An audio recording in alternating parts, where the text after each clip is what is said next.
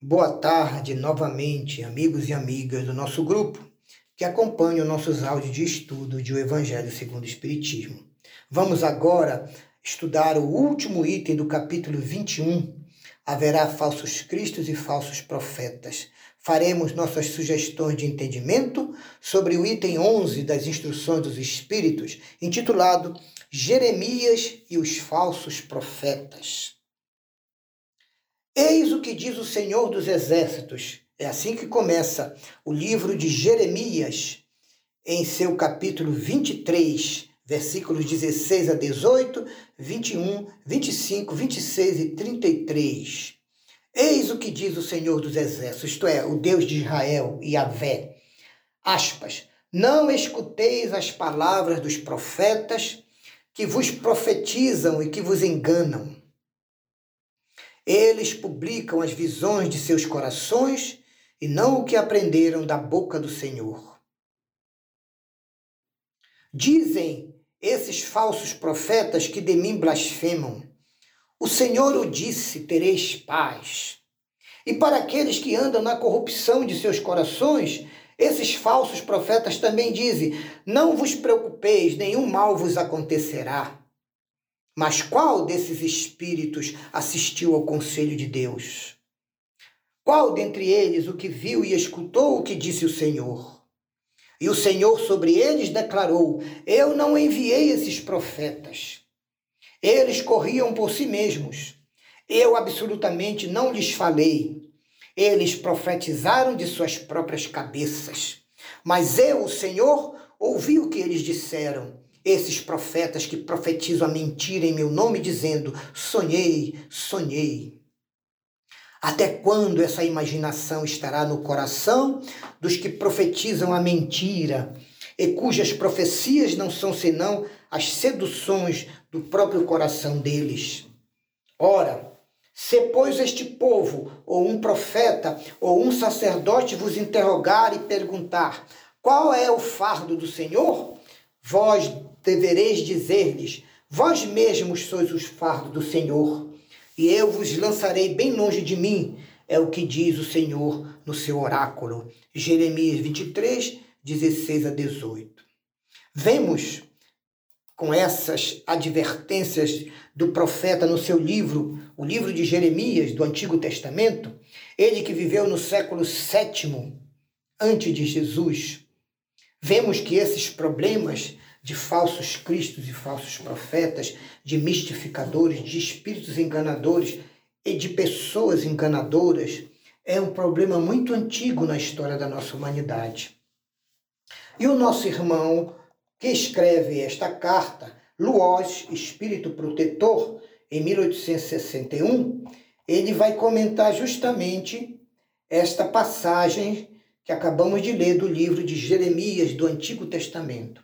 E ele começa assim: É dessa passagem do livro do profeta Jeremias que quero tratar convosco, meus amigos.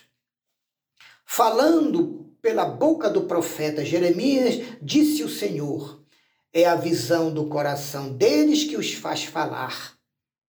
Essas palavras, meus irmãos, claramente indicam que já naquela época o engodo, o charlatanismo, os exaltados, os falsos profetas já abusavam dos seus dons de profecia e já os exploravam para interesses pessoais, inclusive financeiros e econômicos. Por conseguinte, esses falsos profetas abusavam da fé simples e quase cega do povo, predizendo por dinheiro sempre coisas boas e agradáveis para não perderem os clientes. E essa espécie de fraude estava muito generalizada na nação judia.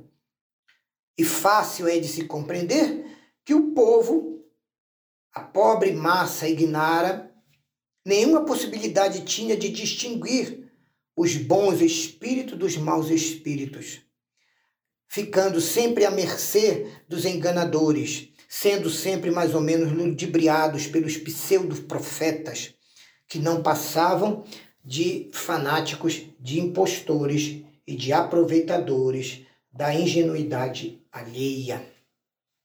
Nada há de mais significativo do que estas palavras deste capítulo 23 do livro de Jeremias. Eu não enviei esses profetas, e eles correram por si mesmos.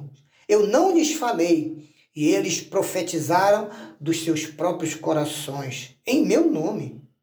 Mais adiante, o Espírito diz pela boca de Jeremias: Eu ouvi esses profetas falando, profetizando a mentira em meu nome e dizendo: Sonhei, sonhei. Indicava assim um dos meios que esses falsos profetas empregavam para explorar a confiança popular e o interesse de que eram objeto pela curiosidade das massas. A multidão sempre é crédula. E ela nem pensava em lhes contestar a veracidade dos sonhos ou das visões que eles inventavam. A massa achava isso muito natural e constantemente os convidava a falar para ouvir as suas histórias cheias de misticismo. Após as palavras do profeta Jeremias, escutai os sábios conselhos do apóstolo João, João Evangelista, quando escreveu: Amados, não acrediteis em todos os espíritos. Experimentai antes, experimentai antes se esses espíritos vêm da parte de Deus porque muitos falsos profetas se têm levantado no mundo, inclusive os do mundo espiritual. Pois entre os invisíveis também há os falsos profetas que se comprazem em iludir. Se lhes for apresentada uma ocasião, ou se houver condições no ambiente, na vibração que gira em torno do médium ou em torno de um grupo se houver um ambiente propício, eles interferem, usam os nomes honrados dos santos, dos apóstolos, dos discípulos e até do próprio Cristo para se fazerem acreditar. E se isso acontecer, vão iniciando o domínio sobre os médios e sobre aquele grupo que está, como diz Erasto, está diante, está sofrendo uma grande obsessão coletiva. Os iludidos são os médiums que não tomaram as devidas precauções, que não tiveram pesquisa e estudos, que não observaram e não analisaram com a razão e a fé aqueles ditos ou aqueles escritos produzidos por esses espíritos.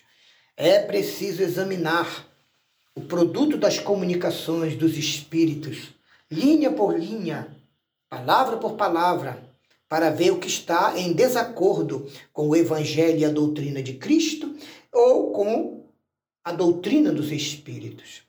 É aí que se encontra, é fora de dúvida, um dos maiores escolhos em que muitos acabam esbarrando por falta de estudo de pesquisa, por falta de conhecimento, por falta de dedicação.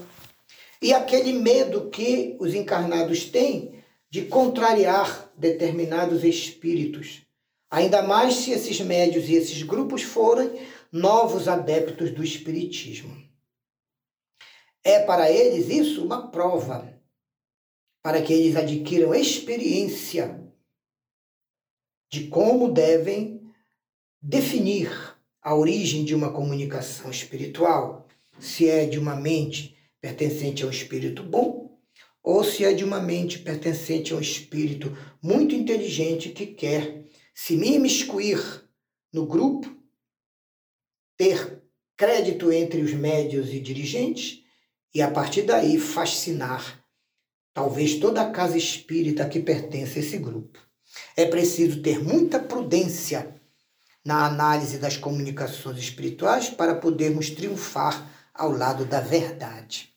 Aprendei, pois, vai encerrando e concluindo o nosso espírito comunicante, aprendei, pois, antes de tudo, a distinguir os bons e os maus espíritos, para, por nossa vez, não vos tornades falsos profetas. Luoz, Espírito Protetor, 1861. E assim, meus irmãos, nós encerramos as nossas sugestões de entendimento a respeito desse capítulo 21. Haverá falsos cristos e falsos profetas. Brevemente, apresentaremos as nossas sugestões de entendimento a respeito do capítulo 22 de O Evangelho segundo o Espiritismo. Muito obrigado a todos pela atenção.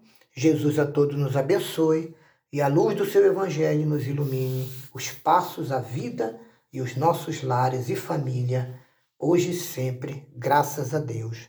Muito obrigado.